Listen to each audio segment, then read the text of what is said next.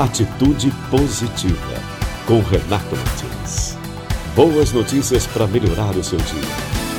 Um estudo da Fortinet, realizado em 17 países, com gestores de empresas de tecnologia, por exemplo, com mais de 2.500 funcionários cada, aponta que 30% delas devem manter o sistema de home office.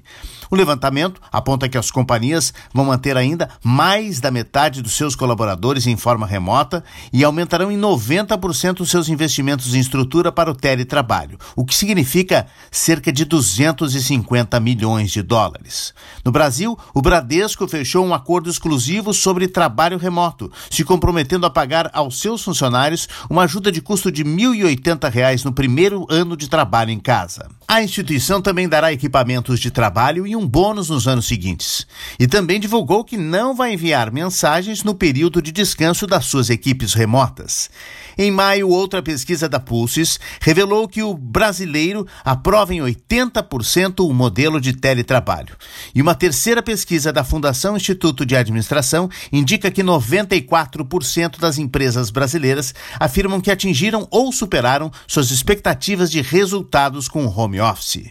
Grandes marcas como Google, Facebook, Microsoft e no Brasil a Petrobras, por exemplo, já instituíram o home office mesmo com o fim da pandemia. A Prefeitura de São Paulo anunciou esta semana que adotou a prática de forma definitiva para os seus mais de 120 mil servidores. A administração municipal da maior cidade da América Latina chegou à mesma conclusão que centenas de empresas estão chegando. O trabalho remoto trouxe aumento de produtividade e melhoria na prestação de serviços e, principalmente, a redução de despesas. Em grandes metrópoles, ainda há o benefício ambiental, com milhares de pessoas deixando de se locomover pela cidade.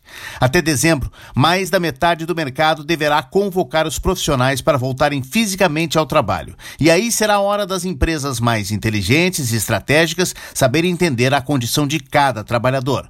Muitos são do grupo de risco da Covid-19 ou moram com pessoas nessa situação e por isso o teletrabalho será uma alternativa viável. Tem mais boas notícias lá no site atitudepositiva2020.com.br. Siga nossas redes sociais e se inscreva no canal de YouTube. E até a semana que vem. Atitude Positiva, com Renato Martins. Boas notícias para melhorar o seu dia. Distribuição Agência Rádio Web.